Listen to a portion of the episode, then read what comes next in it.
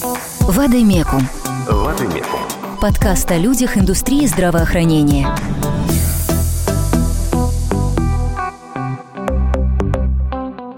Здравствуйте, это подкаст «Послушайте Водомекум» и я его ведущая Дарья Шубина. Сегодня в нашей студии основатель сети клиников «Имена» Дмитрий Фомин. Здравствуйте, Дмитрий. Здрасте. Сегодня игроки рынка медуслуг особенно нуждаются в бенчмарках. И крупные сети с выручкой более 10 миллиардов рублей, которые очень любят про себя рассказывать, зачастую не являются показательными для большинства клиник. Соответственно, в нашем рейтинге топ-200 частных многопрофильных клиник России почти 100 сетей с выручкой в диапазоне от 500 миллионов рублей до 2 миллиардов рублей. И, естественно, им нужны те, кто похожи на них. И мне кажется, сеть клиников имена как раз э, может быть бенчмарком, поскольку находится в таких очень сложных административных условиях, в отличие от многих других игроков. Присутствие инвестиционного фонда в любом бизнесе накладывает определенные обязательства, которые сильно влияют и на подходы к работе, и на прозрачность. А для медицинского бизнеса это вообще критически важно. Прозрачность и рентабельность иногда очень связаны в нашей индустрии. Всегда, конечно. Да. И поэтому особенно интересно поговорить с вами, чтобы посмотреть, посмотреть, как можно расти, развиваться, привлекать деньги инвесторов и при этом э, балансировать, сохранять свою рентабельность и не быть ограниченным вот этими сложными условиями. Я хотел бы сказать, что еще сохранить качество оказания медицинской да. помощи. В общем, для да. чего мы все это делаем. И, наверное, это даже сегодня основа нашего именно бизнеса. И делаем особый акцент именно на качество. Ну, мы об этом позже тоже поговорим и расскажу. Да. Для начала я хотела вернуться немного назад. Мне всегда было интересно, когда я за вами наблюдала, а я, в общем, давно за вами слежу, я думаю, года с 2018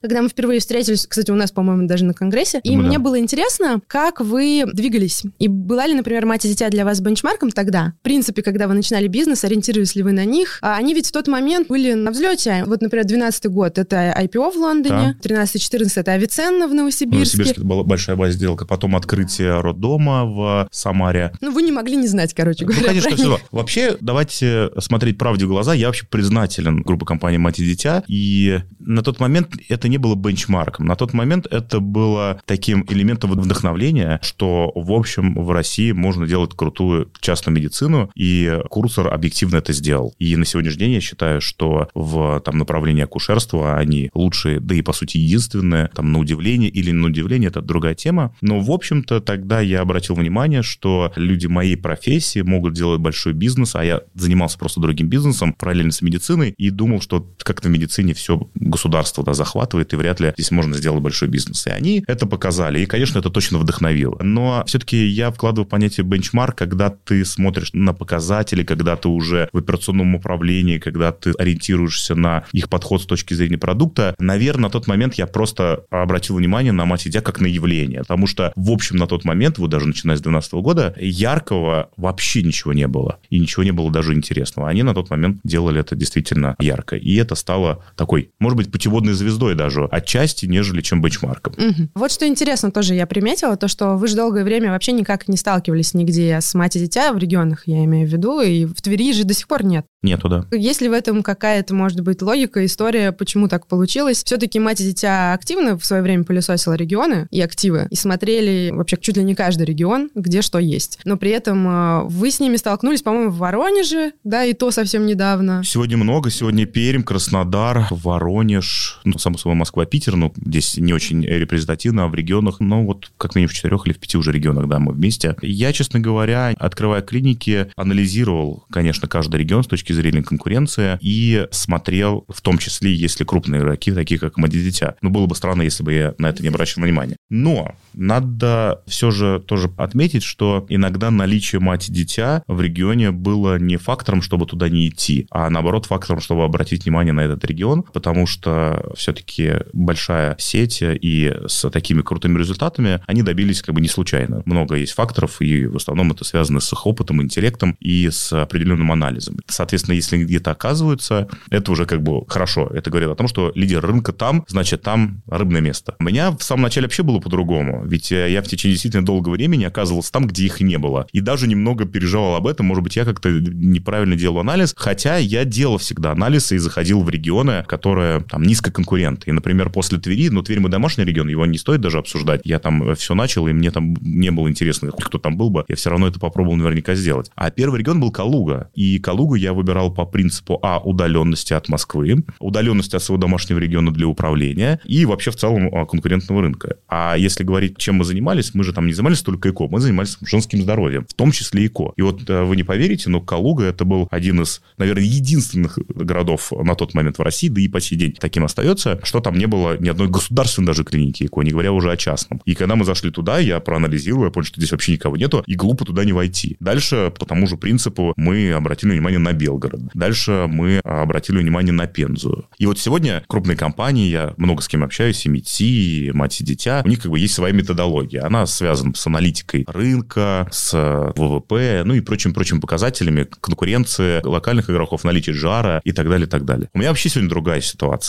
Мы, наверное, года два назад переломили историю. Вот вообще, что самое главное в медицинском бизнесе? Сегодня это все равно кадры, да, то есть без людей, э, без врачей ты ничего не сможешь сделать. И сегодня большое количество игроков, когда заходят на рынок, они начинают пылесосить кадры и искать у конкурентов, у государства и так далее. А у нас два года назад другая произошла ситуация. А я помню, это было в Краснодаре, когда мы приехали в Краснодар э, открывать клинику, и вы знаете, вот скромно, не скромно, но констатация факта. Мы просто с нашим медицинским директором переглянулись и обратили на это внимание, что у нас была толпа из людей, и мы почувствовали себя такими рок-старами в этой истории, потому что, я помню, была толпа людей, толпа врачей, которые хотели у нас работать. И мы в течение там трех дней проводили собеседование, и самое главное, крутейшие врачи, молодые, активные. И сегодня мы ровно идем по такому принципу. Во многих регионах собираются команды, которые пишут мне в социальных сетях или там, да, моим уже коллегам и говорят, мы хотим работать под вашим флагом. И, соответственно, после этого мы начинаем там делать анализ, э, понимаем, что да, там в этот регион мы сейчас можем зайти, и либо там не можем зайти. В общем, соотносим большое количество факторов. Но первично сегодня мы идем от людей. Если есть концентрация тех людей, которые готовы взаимодействовать с нами как там персонал, дальше мы уже смотрим на предмет того, есть ли обращение в этом городе страны пациентов, потому что сегодня тоже есть уже запрос на клинику Фомина и других регионов. И все так и происходит. Так что вот такая необычная история. Действительно, в самом начале мы не пересекались. Сегодня мы где-то пересекаемся, наверное, даже, конечно, конкурируем, но я не могу сказать, что это была вот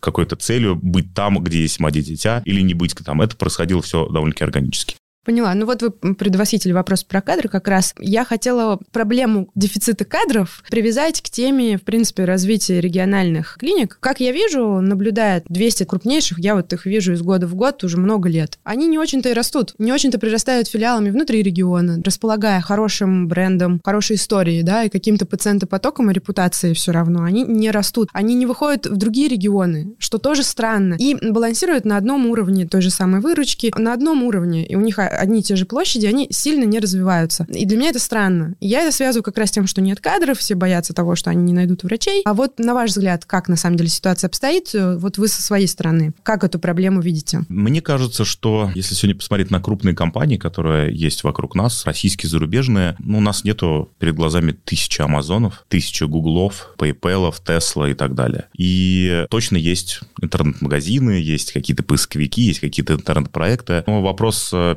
персональных амбиций команды и разных стечений обстоятельств, это такая многофакторная ситуация. И я думаю, что одна из основных причин, почему это не делают люди, которые уже представлены в регионах, вопрос зоны комфорта и, не хочется говорить сниженных амбиций, но они у каждого свои, да, каждый имеет право делать все, что он хочет, но вот этот уровень амбиций, которые они себе когда-то поставили, добились результата, им больше просто не надо. У меня был ровно такой же пример, когда я начинал клинику в Твери, у меня были партнеры, и мы в Твери в свое время добились оборота на фактически совокупных полутора тысяч квадратных метров, что вы понимали, 250 миллионов рублей еще вот тогда. Это было реально много, с хорошей прибылью. И я говорю, пойдемте дальше моим партнерам. И я хочу вам сообщить, что все отказались. И даже э, несмотря на то, что я как бы был драйвером, да, я занимался, я работал, я поверил в эту историю, и все отказались и говорят, нас здесь все устраивает, мы видим в этом риски, другой регион, незнакомый и так далее. То есть это довольно-таки очевидно. То есть это просто страхи, и люди не готовы идти на риски. Бизнес это всегда соотношение рисков, и просто они их просчитывают таким образом, что не готовы идти. И я хочу сказать, что многие из них совершенно правы. Я тут собирал недавно статистику по поводу экспансии за рубеж российских компаний. Кстати, если взять все компании, успешных экспансий оказалось чуть меньше 7%. А все остальное неуспешно, представляете? И я думаю, что это также связано с экспансией внутри России. То есть, да, действительно классных примеров, когда у людей получилась качественная экспансия, ну, не так уж много. Это сложно. Это другие процессы, это другие законы. Если у тебя четко не выстроен продукт, то ты можешь потерять много времени и много денег. И иногда люди не идут туда именно прагматично, не зарабатывают хорошие деньги в своем регионе, они добиваются там высоких показателей, и даже вход туда федеральных сетей не сильно уже влияет на их экономику, потому что сложный бизнес, и мало просто взять, перетащить врачей. Врачи, тем более, довольно-таки консервативные, и если все хорошо в компании, достойная заработная плата, нормальное взаимодействие, условия, перспектива хоть какого-то развития, они не будут менять работу. Так что мне их э, эмоциональная составляющая вполне понятна, и я даже хочу сказать, что многие правильно сделали это правильный выбор. Тем не менее, при том, что вот есть такие региональные достаточно сильные игроки, их много, игроки средней руки, вот я их так называю, это все равно не становится таким хорошим пластом для того, чтобы начинать какую-то экспансию федеральных клиник, потому что все равно очень мало сделок, ну, критически мало, и больше их не становится, мне кажется, даже меньше. Но вот у вас, интересно, есть опыт для меня тоже очень-очень неожиданный. Ну, потому что, во-первых, когда думаешь про экспансию какого-то игрока сетевого, примерно знаешь, кого он ищет и почему, и какие у него должны быть показатели. И все это достаточно ожидаемо. И, например, там сделка МедСи и национальной медицинской сети мне понятно. У вас э, подход совершенно другой, и вы находите такие активы, там, я про них знать не знаю ничего. Ты очень была удивлена как раз историей со Скандинавией. Расскажите, пожалуйста, как, в принципе, вы ищете активы, какие у вас требования к ним, какой минимум, миниморум, условно, для того, чтобы зайти в вашу сеть? У нас два проекта M&A, и один успешный, другой неуспешный, кстати. И у нас очень успешный проект в Уфе. Мы выкупили 51% в компании, которая присутствовала в регионе порядка там, 13-15 лет и довольно-таки успешно. Абсолютно в нашем профиле женское здоровье, репродукция, амбулаторное консультирование, стационарная помощь, но в части женского здоровья. Это клиника здоровья женщины и мужчины. И мы сделали сделку, мы об этом там сообщали, сделали кэшин и построили еще одну клинику. И сегодня у нас в Башкирии 4 клиники. Одна площадью 1700 квадратных метров, одна 1100 и две там небольшие сателлиты. Это была успешная сделка. И сегодня, в общем-то, мы прирастаем, открываем там новое направление. Сейчас открыли педиатрию, развиваем большую хирургию, и она развивается. Была сделка с Скандинавией, она не очень успешна. Мы сегодня немножко повернули вспять, и она была не совсем форматна. Мне было интересно попробовать другой формат, потому что до Скандинавии наш формат был 1000 квадратных метров с отделением ЭКО, с небольшим стационаром и полноценной амбулаторией, в части, опять же, все женского здоровья. А в Скандинавии был другой несколько формат, потому что там была только клиника ЭКО площадью 400, если не ошибаюсь, 50 квадратных метров. И мы поняли, что вот это тоже другой бизнес. То есть, когда ты работаешь и управляешь клиникой по 1000 квадратных метров, управлять клиникой 500 квадратных метров или 3000 – это вообще разные бизнесы. Так и произошло. Плюс э, был фактор, что там сменилась команда. Ну, такое бывает. Сегодня мы сделали определенные выводы, и сегодня Воронеж э, вернулся там на прежние показатели, хотя еще не на те, которые нас устраивали бы. А, но вот как бы мой пример M&A показывает, что это сегодня 50 на 50, и получается, что системно к вопросу M&A нельзя подойти. То есть нельзя сказать, а давайте мы начнем покупать вот такие форматы в каждом регионе. А сегодня для нас это стало практически еще более невозможно. Мы сегодня тратим, наверное, основные средства и интеллект нашего в качество продукта.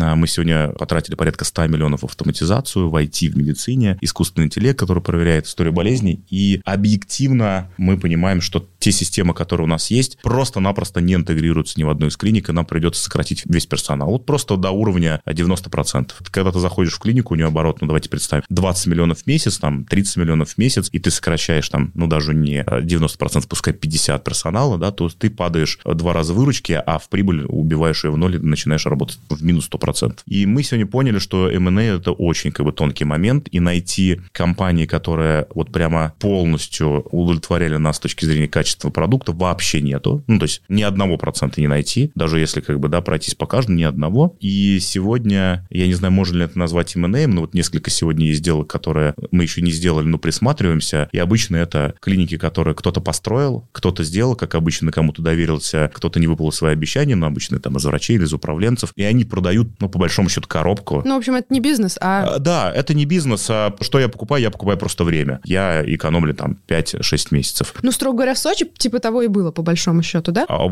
нас? Да. Нет. Нет? Нет, в Сочи совсем по-другому было, да. Мы в Сочи взяли с нуля, с бетона, и вот в ближайшие там месяцы мы откроем большой, Значит, большой в Краснодаре, да? Помните, там была у вас тема, там какая-то была А, местная клиника? Молодо, молодо. молодо. Слушайте, там же была гинекология, вот эта эстетическая Мгм. ересь. Довольно э, странное э, Да, самоложение, самоложение всего, что можно и нельзя. И мы э, ни одного человека даже с команды не взяли, никакого оборудования не взяли. По сути, мы купили юридическое лицо, так как там была лицензия на гинекологию. И, кстати, на удивление было там адаптивно для нас история связана с ремонтом и планировками. Ну да, здание один, там один нормально. этаж, да, мы полностью переделали, а так было. Ну, то есть, смотрите, я сегодня, правда, понимаю, что ну, некого покупать. Некого? Правда, не покупать. И давайте, экономически, наверное, много кого есть покупать. Ну, есть кто хорошо работает. Да не, ну есть кто хорошо работает, у которых нормальные выручки, нормальные прибыли, высокая ебеда, кто работает в белую. Ну, все-таки надо признать, что если мы говорим от оборота больше 500 миллионов, все-таки уже люди работают в белую на сегодняшний день. Да и все как бы вот законы сегодня математики говорят о том, что странно те, кто не работает в белую, по сути, там экономия 1-2% от ебеды на такие высокие риски, это какая-то глупость. Хотя, верите или нет, вот в Твери я сейчас общаюсь там с одной клиникой на предмет как раз МНЭ. Но опять же, экономически все выгодно, да, классно можно взять, там, ну, просто люди устали, не хотят заниматься, а мы хотим развиваться в Твери, и там есть еще куда. Но вот боюсь, что, ну что, опять всех разогнать, тогда это бизнес не будет. Наша сегодня основная проблема, мы сделали совершенно другой медицинский продукт. Мы сегодня проверяем 100% карт медицинских, и про каждого врача э, нажатием одной кнопки в смартфоне в Power BI видим, кто как работает именно с точки зрения медицины. Насколько я понимаю, что вы еще не тиражировали это на рынок как отдельный продукт. Правильно? Это только у вас. Мы начали это тиражировать, но не в формате B2B, а в формате B2C. Мы поняли, что B2B не работает, значит, почему? А никому это не нужно. Как не нужно? А никому не нужен этот продукт. Как же не нужно? А Это же- игрокам рынка частного здравоохранения в России по-честному, по-честному не нужно качество. И тут, наверное, даже вопрос не воли руководителя. Есть люди, которые действительно хотят, чтобы у них было хорошо. Ну, давайте, доказательная медицина, все эти вещи люди просто даже не понимают там во многом. Но даже кто хоть как-то понимает и хочет действительно, чтобы они работали по стандартам, чтобы их проверяли, у них, если хватает воли, то они быстро надломляются, потому что когда это переходит в руки врачей, то их сразу банят. Руководители говорят, зачем нам проверять? Зачем? У них все в порядке. Они работают, они делают все, что угодно, они получают высокую заработную плату, их никто не контролирует. Вот я сегодня сравниваю, конечно, совсем, да, может быть, это не форматно, но я вот сегодня об этом много говорю. То есть я сегодня считаю, что медицинский бизнес в нашей стране это не компании, которая выстраивает процессы, ну, условно, как Starbucks или Макдональдс, где есть стандарты, и ты знаешь, что в любом городе ты выпьешь одинаковый кофе. Ну, до определенного времени. Не очень два удачных э, бренда я предложил, но все зато поймут. И я сегодня считаю, что большая часть медицинского бизнеса – это арендный бизнес, который люди сдают просто кабинеты, оборудованные врачам. Они делают там все, что угодно. Они вьют веревки из руководителей, они неизвестно, кто э, чем занимается, неизвестно, какое э, качество предоставляет. Ну, то есть это просто арендный бизнес с какими-то вот такими извращенными формами. Его, кстати, можно было там причесать в виде коворкинга и стандартизовать, и, и, наверное, это было круто работало. Я себе когда посмотрел правде в глаза, вот себе посмотрел, внутрь себя заглянул, хочу ли я такое. У меня такое же тоже было. Твери было так же. И я понял, что я так не хочу. Это не бизнес. По большому счету, то есть если это арендный бизнес со своими правилами, которые ты устанавливаешь, и ты идешь по этому пути, то окей. Но если ты говоришь про то, что у меня медицина, а по факту у тебя куча врачей, которые неизвестно чем занимаются, как лечат, ты этого не понимаешь, не контролируешь, не стандартизуешь, и есть какой-то фиктивный главный врач, который просто свадебный генерал этого учреждения, но это не продукт. И я понял, что я так не хочу. Но ведь за этим следует то, что контроль качества, возможность автоматизации всех процессов, связанных с проверкой качества, влечет необходимость вкладываться в образование, в тестирование. Да. И это отдельная история, далеко не все готовы этим заниматься, инвестировать в это. И тут же встает вопрос о том качестве медицинского образования исходном, который, к сожалению, сейчас у специалистов есть на рынке. Ну, в регионах, ну, не секрет. Если в Москве есть конкуренция серьезная с госсектором за врачей, и, может быть, еще не трудно выбрать, а трудно взять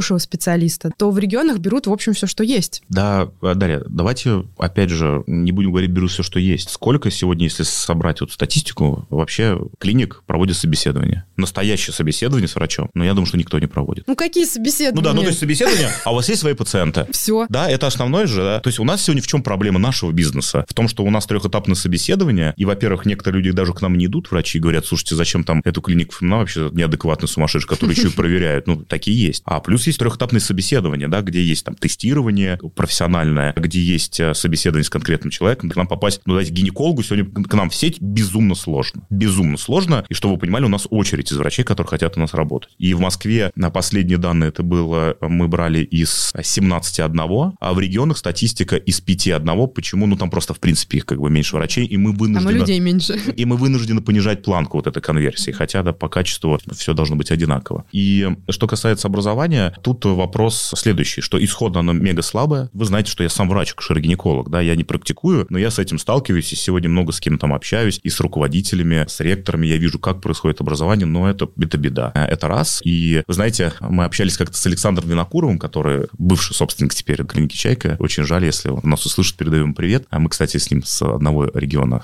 как оказалось. И он меня толкнул такую очень разумную мысль, которую мы развили, а по поводу доступности. Мы все говорим, что у нас в России доступная помощь, а с границы недоступная. И этому есть объяснение. Потому что у нас сегодня врачом может работать человек, закончил медицинское учреждение, ну, во-первых, там вся взяток надавал на каждом шагу, получил некачественное образование из-за этого, и после этого пришел и а, сразу стал к операционному столу, и все. А за рубежом для того, чтобы стать самостоятельным врачом, во-первых, это самое сложное, самое дорогое образование с невероятным конкурсом, а потом еще 10 лет ты должен поставить вторыми руками только после этого стать. То есть вопрос той доступности не из-за того, что они такие бюрократы и все у них плохо, а из-за того, что они по-другому к этому относятся. А у нас, к сожалению, врачом стать сегодня очень просто и дешево. А отсюда результаты. Ну, вот то, что мы сегодня имеем, и сами не знаем, к кому обратиться, результат как бы большой и системный. Дальше начинается вопрос образования. Кому сегодня под силу системное образование? Никому. Даже, ну, все соберутся, игроки рынка, может быть, что-то сделают. А я вам скажу, что Семенова на это говорит, Татьяна Владимировна, замминистра здравоохранения. Она говорит о том, что частные клиники должны инвестировать в образование на уровне медицинских вузов, ну, как целевой набор. И вообще очень, в Минздрав недоволен тем, что люди отучились в государственном медицинском вузе, а потом уходят в частную клинику работать. И частная клиника никак не участвует в этом вопросе. Мне кажется, это, конечно, не решение.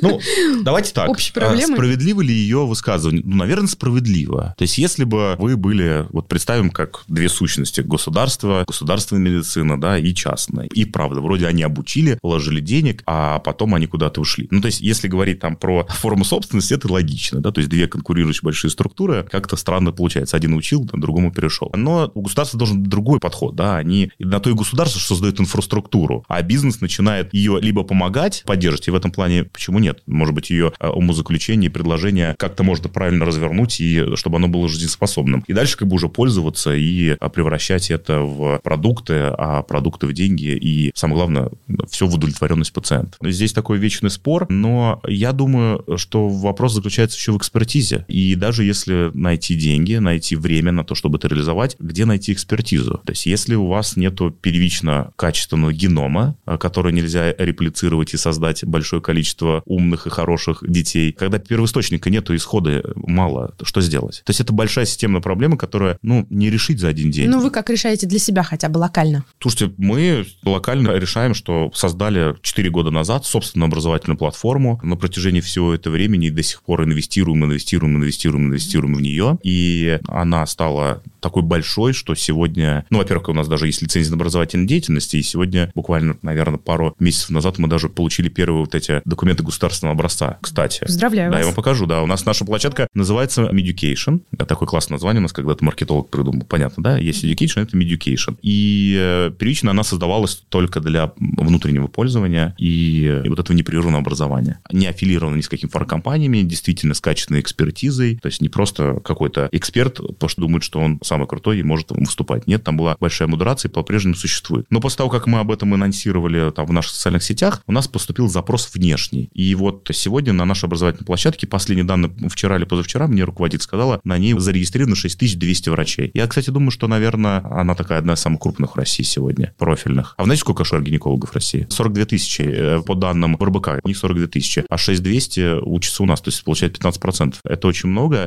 И, в общем, хочу сказать, что вот степ-бай-степ это начало менять не то чтобы даже качество образования, конечно, нет, ну, то есть системно образование поменять, но, по крайней мере, у людей начали появляться мысли, начали возникать критическое мышление, люди поняли, что может быть по-другому, надо что-то делать по-другому, собирать информацию по-другому, читать другие источники и делать как-то по-другому. То есть системно мы капля в море, но, как говорится в отличном фильме, что есть море, есть множество капель. Отличная, на самом деле, тема образования, но вот вы сегодня уже затронули историю с форматами, она меня тоже очень волнует, потому что от формата все дальше и движется. И э, я так понимаю, что вы опытным путем пришли к тому, что у вас э, базовый формат, я так понимаю, полторы тысячи, да? Сегодня даже тысяча. Даже тысяча. Но не меньше, это важно. Ну, много факторов э, связаны с конфигурацией помещения. знаете, да, иногда то, что что-то можно разместить там и на 700, что-то на 1200, но в целом, да, 1000 квадратных метров. И вот с таким форматом, в принципе, можно двигаться. Что там будет? То есть это в целом поликлиника? Поликлиника с дневным стационаром и с отделением ЭКО. Насколько именно такой формат сейчас жизнеспособен вне зависимости от региона? И, в принципе, как вы себе это видите? Потому что обычно всегда речь идет о каких-то точках первичного, скажем так, звена, приема, и все равно есть какой-то хаб, который это все объединяет в себя. Как вы это видите? Как вы видите всю сеть свою вот с этой точки зрения, с точки зрения вот потоков? Я думаю, что мы вообще идем от обратного. Мы идем не от цифр, и вот мне вот это не очень понятно, когда я общаюсь с своими коллегами, особенно крупными компаниями, которые начинают строить бизнес от ебеды. А почему не строить бизнес от пациента? Что ему нужно? А нужен ему этот формат? А будет он приходить? А вообще, что ему нужно с точки зрения оказания медицинской помощи? И мы полностью клиентоцентричны и смотрим только на это. А уже от того, как и сколько количество клиентов к нам пришло, пациентов, да, мы начинаем выстраивать бизнес. Правильно, неправильно, но мы вот так устроены. Давайте на примере. Вот ваша клиника на Мичуринском, например, можно на этом примере разобрать? А, но это не совсем бенчмарк, это же такая флагманская клиника большая, и она не форматная, у нее там 4,5 тысяч квадратных метров, да, и мы как бы сделали ее сознательно флагман и понимали, что ее эффективность, если говорить там в экономической эффективности, будет точно ниже, чем, например, наша клиника на Долгоруковской, да, которая тысячи квадратных метров. Ну, всем же интересны цифры. Все просто. Клиника на Долгоруковской имеет оборот в месяц примерно вилка ну, 30 миллионов, с, ну, ебедой мы 25, при 30 миллионов всегда имеем, то есть примерно, ну, как-то почему-то вот 7-8 миллионов у нас прибыль в месяц, при обороте 30, да, отлично. Вот такие цифры. Какие цифры у госпиталя на Мичуринском? Ну, госпиталь на Мичуринском в месяц сегодня 50-60 миллионов, и там при 50 миллионов прибыль составляет, я думаю, что миллионов 6, процентов 10-11. Но мы еще только-только разгоняемся, потому что мы открыли относительно недавно. Это большое учреждение. Ну и плюс, опять же, то есть достигнуть 25 можно, просто дольше и сложнее. И, а, в общем-то, формат региона – это э, клиника тысяч квадратных метров, оборот этой клиники должен быть 15-20 миллионов, себедой 20-25%. Вот и все. И, как показывает моя практика, чудес не бывает. То есть, прямо намного лучше практически никогда, хуже бывает. Вот и все. Ну, как бы создал продукт, который нужен такому количеству людей. Вот регион от 1000 квадратных метров, 15 миллионов, там 20-25% и беда. Несложно посчитать. Ну, вот неформатный проект как у вас появился в таком случае? Ну, у нас сегодня неформатный проект, как Мичуринский, он нам нужен был как флагман, да, то есть нам нужно были пошире коридоры, побольше конференц-залы, наличие управляющей компании, там офис, ну и там и чего-то еще. И мы как бы оценим, что он успешно работает. Ну, то есть я считаю, что, по крайней мере, я знаю, как за этот промежуток времени выходят другие на там показатель break-even и на там первую прибыль. Мы, в общем, сделали довольно-таки это быстро, меньше, чем за год. За 11 месяцев мы шли в операционный ноль, а сегодня там есть у нас уже прибыль, которая увеличивается. Несмотря на вот эти внешние факторы, которые, наверное, отдельно об этом можем поговорить. Сейчас отдельно про это поговорим. Я просто, я была у МИДСИ, я не была у вас. Я не знаю, сколько они рядом друг с другом. Но когда я была на презентации открытия МИДСИ, я специально задавала этот вопрос, на кого вы вообще ориентируетесь, на какую аудиторию, и тогда мне явно ответили то, что есть прицел на территории, которые рядом, ну, на, на жилые комплексы. Район, да. Ну, честно запада. говоря, вот это такой спорный момент, честно говоря, не знаю. Все-таки у них большая сеть, им проще маршрутизировать, да, по городу, наверное, плюс ДМС, у них много клиентов. Ну, как я, у я, вас? я думаю, что у них основной акцент на ДМС. ДМС, я, конечно. Я, я не очень понимаю, как можно хорошо окупить 35 тысяч квадратных метров, и, наверное, никак. Ну, соответственно, вы их присутствие как-то чувствуете или нет? Вообще не чувствуем. Вообще, давайте так, конкуренция в Москве, Да, она, она вообще размыта. То есть конкуренция в Москве и конкуренция в регионах – это вообще несопоставимые вещи. В Москве каждый год прибавляется по 60 тысяч человек новых. Когда открывали, нам даже было все равно, что рядом какое-то количество клиник. Да? У нас есть свой продукт, да? мы работаем на свою аудиторию, у нас есть свои клиенты, для которых мы там чего-то делаем. И, соответственно, все идет не от населения же, все идет от качества его продукта. Если ты делаешь хорошо, если ты делаешь понятно, если ты делаешь то, что нужно на пациенту, да, они у тебя будут. Огромное количество людей живет в Москве. Я, э, с точки зрения медицинского бизнеса, правда, может быть, просто это не мой бизнес, а МИДСИ это делает лучше и системнее, и правильнее. Я, честно говоря, давно не- не видел там цифры МИДСИ, хотя, когда последний раз видел, там не было того, что меня впечатлило. Но даже Москва, даже вот этот район Раменки, да, который там все очень хвалит, и где мы тоже э, находимся, заполнить быстро, качественно 35 тысяч квадратных метров, даже с учетом твоего там огромного безграничного пакета ДМСа, задача нетривиальна. Ну, вернее, как, как-то заполнить можно, наоборот, там, понятно, все это будет, и будет даже большой, и он даже появится в рейтингах. Вопрос эффективности. Деньги, которые вкладываются, должны возвращаться в любом случае. В этом плане я не понимаю, это совсем не мой бизнес. И... Госпитальный, в общем, не ваш. Ну, как бы, не, ну, у нас-то госпитальный есть, мы же, да, делаем тоже, да, у нас везде есть стационары, но просто они оптимизированы. Здесь 35 тысяч, я как представлю, это квадратный метр. Я думаю, это же сколько должно быть экспертов, чтобы выдержать качество. То есть вот это же все размоется. Ну, по поводу стационаров ваших, какие профили наиболее востребованы? Ну, я так понимаю, что все равно гинекология. Конечно, гинекология, немного урологии, немного хирургии, немного где-то точно пластической хирургии. Угу. Да, понятно. Ну, то есть, как бы, давайте, 80% гинекологии. Ну, на самом деле, это в целом по рынку мы сейчас, вот я немножечко похвастаюсь, впервые, наверное, за всю мою работу, для меня это было очень важно, очень долго ждала этих цифр, а собрали, ну, какие-то плюс-минус приличные данные с не со всех, далеко не со всех наших участников рейтинга, по натуральному выражению. То, что в деньгах там одно, а вот интересно посмотреть всегда в натуральном выражении. А это пациенты? Да, значит, мы, к сожалению, по медицинским профилям мы не смогли, я не рискнула экстраполировать. Я даю только данные, которые, собственно, по конкретной выборке. Но, тем не менее, вот вы назвали сейчас профили. Правда, пластическая хирургия там все-таки пониже у многих, но примерно такой вот уровень. Еще травматология, ортопедия есть да. в стационарах. Но это вот еще и те стационары, которые нам прислали, они тоже влияют. Такие клиники, не знаю, как Ильинская больница, понятно, что у них очень много хирургии, травматологии, ортопедии в том числе. Но в целом а, это вот такой классический набор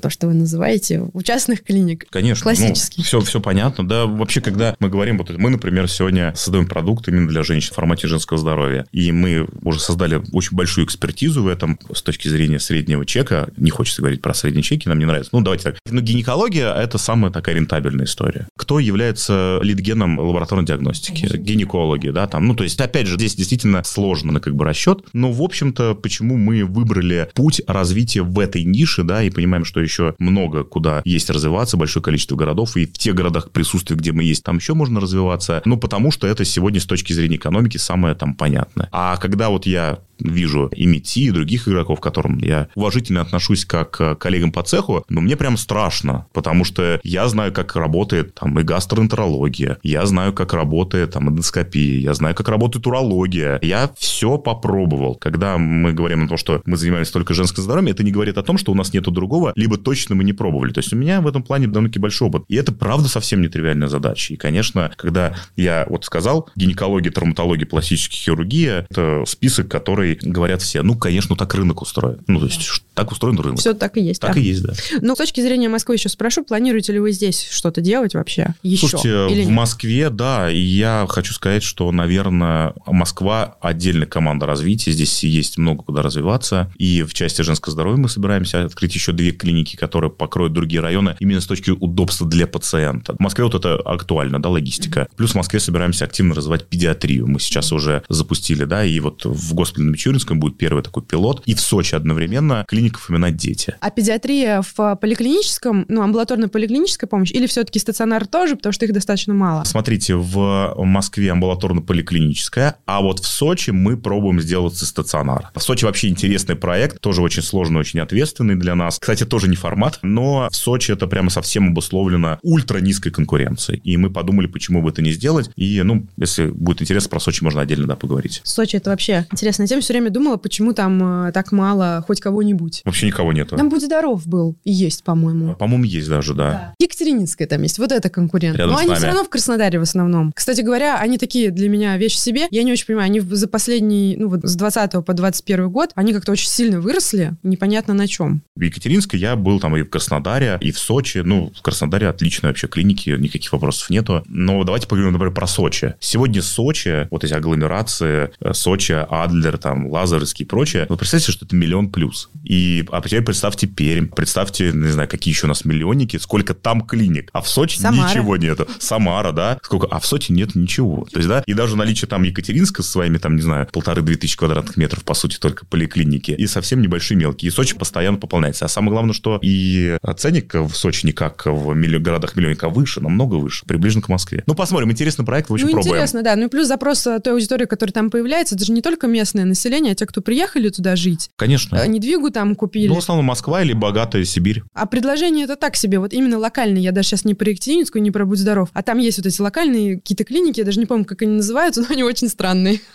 Слушайте, очень странно ну, выглядит. Не, не, ну как выглядит странно, и внутри все странно, и, конечно, все в черную, вот это как обычно. Да, да. Но мы делаем там по-другому, очень достойно. Ну, посмотрим, как у вас там пойдет. Сталкиваемся уже с трудностями получения лицензии. Да-да-да, вот, вот об этом и речь. да. Да, мы, мы об этом расскажем. Уже один раз нам в сессии отказали. Я, конечно, хочу перейти еще вот к тому, что вы переживали вот в этом году. Это прям важный блок, который хотелось бы обсудить. Как вы себя вели весной, когда стало понятно, что цены на расходные материалы сильно растут. Сервис, который вырос и не упал обратно почему-то, медоборудование. Что вы делали с ценами? Как вообще реагировали на это? Ну, во-первых, нам довольно-таки сильно повезло, потому что от а, момента последних инвестиций до момента вот этого невероятного роста цен и событий, которые произошли в феврале, мы реально много инвестировали и практически все купили. И у нас на носу был огромнейший проект, два проекта, которые мы сейчас и запускаем. Это Сочи и Тула. И если Тула это формат вот нашего тысячи квадратных метров, которая открывается буквально через несколько недель, может быть, месяц, то Сочи, извините, это у нас 4000 квадратных метров с очень большим капексом. И я, конечно, немного испугался, когда был момент, я не помню, в какой момент был курс 140. И я понял, что те инвестиции, которые мы уже привлекли, они, в общем-то, могут просто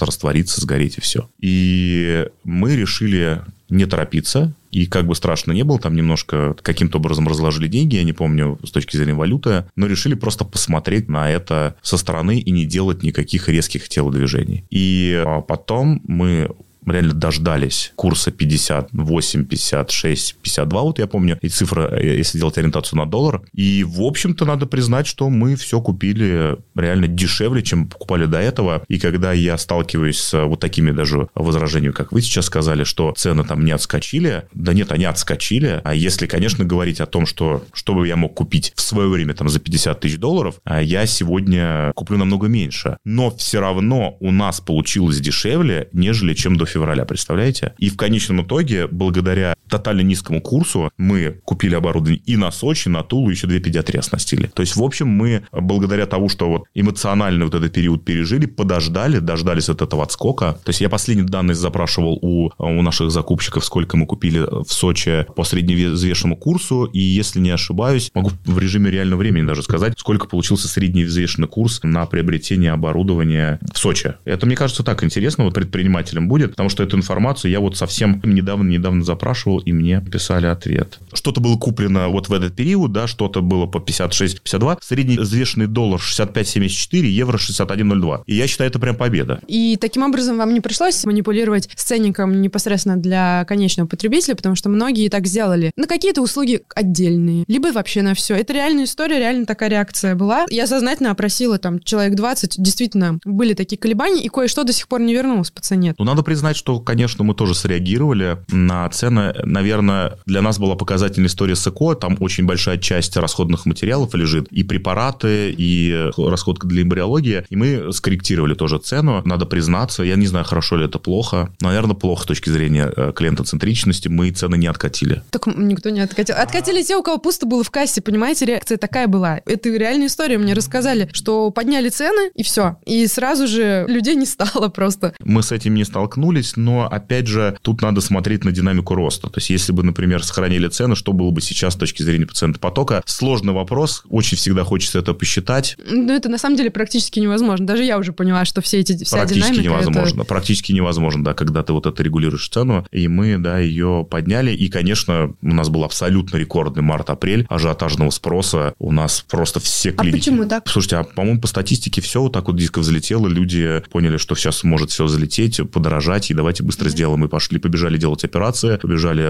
на банальные консультации. Так устроен человек, что вот возникает внешний фактор. Ну, вроде глупо, да? Ну, зачем покупать 7 унитазов, если как бы, да, летит курс? Но так почему-то у нас в России делают. Хорошо, могу привести пример на госпитале на Мичуринском. У нас сегодня такая выручка в среднем госпитале на вот 3,5 тысяч квадратных метров. Это сейчас 50 миллионов, да, в месяц. А тогда у нас был рекордный месяц, и цифра была 67. То есть это супер значительно. Представляете, это большая разница. Да, это серьезно. И это было связано с тем, что реально просто люди ломанулись. И вот это произошло произошел. Потом, естественно, бульк провал, но провал не до уровня, когда там нет ничего, а до а провал там до февральского плюс какой-то процент. То есть в целом все в целом э, было неплохо. Вот сейчас наблюдаем, что происходит. Лето было непростое, непростое. Сентябрь тоже в сравнении с прошлым сентябрем и к лету был хуже, а октябрь лучше. Ну, вообще присуща очень инерционность такая некая, ну, вот любой социально-экономической системе у нас, естественно, тоже это проявляется, особенно в медицине, я это все время вижу, ну, потому что все время уже последние три года постоянно какие-то стрессы идут вот серьезные, да, и кажется, ой, сейчас все пропало. Ну, правда ведь? Вот какие-то потрясения постоянно происходят. Я хочу вам сказать и нашим там слушателям, это просто невероятная история, мы сами все в шоке внутри управляющей компании, у нас есть феномен в клинике. В сети клиник феномен связан с городом Белгород. Вы знаете, да, что там происходят, mm-hmm. какие события, да. и чтобы вы понимали, это не шутка. Наши сотрудники сделали в клинике в подвале бомбоубежище. Mm-hmm. Это не шутка. Mm-hmm. И туда люди спускались уже. Mm-hmm. За все время у нас рекордные выручки с ростом в просто на треть. Угу. Рекордные выручки в Белгороде. По-настоящему летают ракеты, там взрываются дома, там обстреливают. Кто-то отказывается, но глобально выручки растут, несмотря на то, что в клинике бомбоубежище. Хотите верить, хотите нет. Да, понятно. Ну вот вопрос, как это на итогах года отразится весь год, как он закончится, насколько это будет близко к тем планам, которые вы строили в начале этого года? Давайте так, мы не досчитаемся 200 миллионов, но не досчитаемся из-за того, что сместили Сочи открытие по объективным причинам, связанным вводом здания в эксплуатацию. Затянули, планировали в марте, откроем, очевидно, там в ноябре-декабре, и еще там региона одного Тулы. А так, в прошлом году, по данным, которые мы передавали, это было 2 миллиарда без копеек. В этом году это будет 3 миллиарда. То есть у вас рост, в общем, э, эта ситуация не повлияет на глобальный рост компании? Ну, Дарья, вот тут вопрос хороший. Было в планах 3200, да, будет 3, но не открыли Сочи, да, которое должно было много дать, и немножко Тулу. То есть, по большому счету, работаем в плане. Но план был пессимистичный, потому что был шанс вырасти год году 100%, а получается выросли на сколько? На 50, да, если 2 и 3. То есть, давайте так, шансы, что будет 4 миллиарда, были вполне возможны с 2 до 4. Но в конечном итоге с 2 выросли до 3. Насколько действительно могло бы быть 4, это был как бы даже не то, что пессимистичный план, мы понимали, что это возможно. Но это там не ставил план, потому что план стал 3200 еще. Там 3200, 3300 примерно такой разбег. Будет 3, будет 3. Но не так плохо все равно. Ну и да, ну и плюс у вас, конечно, все равно такой пример интересный, но, может быть, не для всего рынка не такой релевантный. Все-таки вы в развитии находитесь. Вот, да, тут вопрос такой, что действительно релевантный. Важный момент, что надо смотреть клиники, которые у нас там давно существуют. Ну, условно, там ну, вот, Твери, например, да, Твери вот Калуга. Тверь, ну, да. плюс 25. Все-таки будет, да? Все-таки будет, понятно. Просто я еще пытаюсь наложить в целом на рынок как-то спрогнозировать, потому что кто-то падает, вообще-то не все растут. Вот. Ну, 25 это вполне себе стандартно в рынке. Но это в деньгах. А в деньгах не, не, не, ну, а в деньгах неправильно считать. Да, согласна. А в людях вот на весь рынок не посчитаешь пока. Не, ну мы считаем в людях. И, в принципе, год не закончился, это предварительные данные. То есть в деньгах, я, кстати, вас обманул, это году прошлый Тверь была 25, 25 была в деньгах, а в людях это было, по-моему, 18. Угу, да, а понятно. в этом году будет в деньгах, ну, предварительно идем, наверное, плюс 20 в деньгах. В пациентах пока не считали. И, конечно, я здесь не могу не спросить про то, какие дальнейшие планы, с учетом того, что у вас есть инвестиционная программа, вам не надо это делать, да? Вот. Не, ничего не надо. Нет? Вот, хотим, не хотим. Да, конечно, что никто не заставляет. И какой дальше план? Потому что любой инвестиционный фонд, он заходит, чтобы выйти в любом случае. Как у вас это оговорено, как это будет происходить, вообще будет ли это и когда это возможно будет? Вы знаете, что Тилтех, если вы следите там за компанией Вкусвилл, за их фондом, это совсем нестандартный и не бенчмарк фондов, да, это очень, как сказал, нестандартный фонд, и я знаю, что они не собираются выходить, и что меня вполне устраивает. У нас отличный тандем, который не только дополняет нам тем, что дают нам деньги на развитие, а тем, что дают вот такая история со money, да, то есть дают какую-то компетенцию. Сегодня вообще во вкусвилле учимся вместе и перенимаем крутейший опыт ритейла. И э, знаю, что вроде планов на выход нету на сегодняшний день. Завтра может там все поменяться, но в целом наш план до всех этих событий было вырастить миллиардную компанию, стоимость 1 миллиард долларов. Мы хотели и по-прежнему хотим это сделать. Какие наши сегодняшние планы? А Я считаю, что